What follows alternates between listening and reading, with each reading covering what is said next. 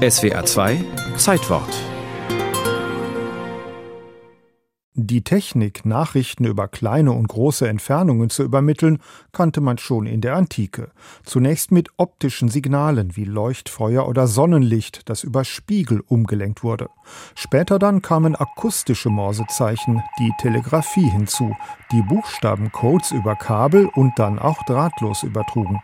Aber Bilder und Zeichnungen Schon 1843 baute der schottische Uhrmacher Alexander Bain einen Kopiertelegraphen, zunächst um Unterschriften und Zeichnungen mittels elektrischer Impulse über Kabel zu verschicken oder zu empfangen, und das sogar fünf Jahre vor Einführung der Morsetelegraphie in Europa. Doch das Gerät kam nie über die Experimentierphase hinaus. Das änderte sich schlagartig mit dem sogenannten Pan-Telegraphen des italienischen Physikers Giovanni Caselli. Es sieht irgendwie seltsam aus, weil, deshalb, weil wir so weit weg sind von der Idee, dass man schon im 19. Jahrhundert im Grunde genommen ein Faxgerät damit erfunden hat und lange Zeit eigentlich diese Idee dann wieder vergessen wurde und die Leute wahrscheinlich gesagt haben, wieso brauchen wir sowas überhaupt? Erklärt Professor Wolfgang Heckel, Generaldirektor des Deutschen Museums München. Das Museum nennt einen der wenigen noch erhaltenen Original-Pan-Telegraphen sein eigen. Man sieht vor allen Dingen ein Pendel, was äh, aufgehängt ist an so zwei seitlich gebogenen Stäben, ist riesengroß, zwei Meter hoch.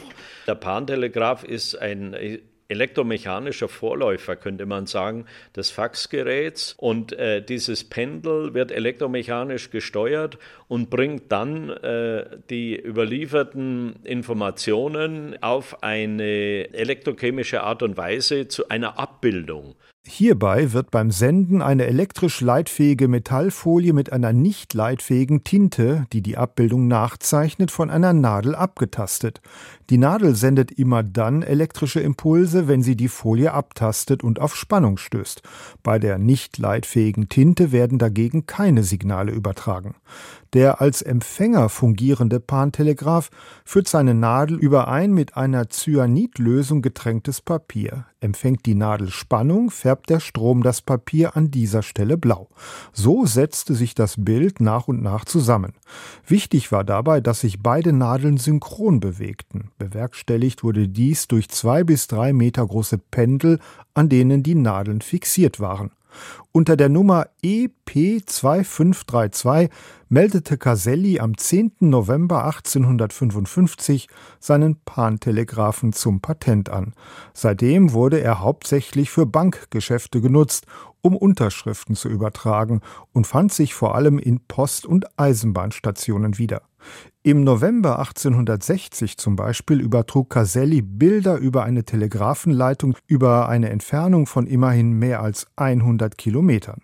Die moderneren Nachfolger des Pantelegraphen, nämlich die Thermofaxgeräte, finden sich zwar nicht mehr in vielen Büros, aber zuhauf noch im Telefonmuseum Bochum, einer bundesweit einzigartigen Sammlung unter anderem von Thermofax, Morsegeräten und Fernschreibern. Museumsführer und Fernmeldeexperte Gerd Strelo. Also die Faxgeräte, das erste, was ich überhaupt kennengelernt hatte, hatte auf einem Thermopapier mit einer Nadel quasi Punkte abgebildet. Und das hat am Anfang sechs Minuten gedauert, bis man eine DIN A4-Seite übertragen hatte. Ja, Pantelegraph haben wir ja leider nicht. Das wäre natürlich auch noch schön. Wenn irgendjemand so ein Modell hat, würden wir uns gerne drum bemühen.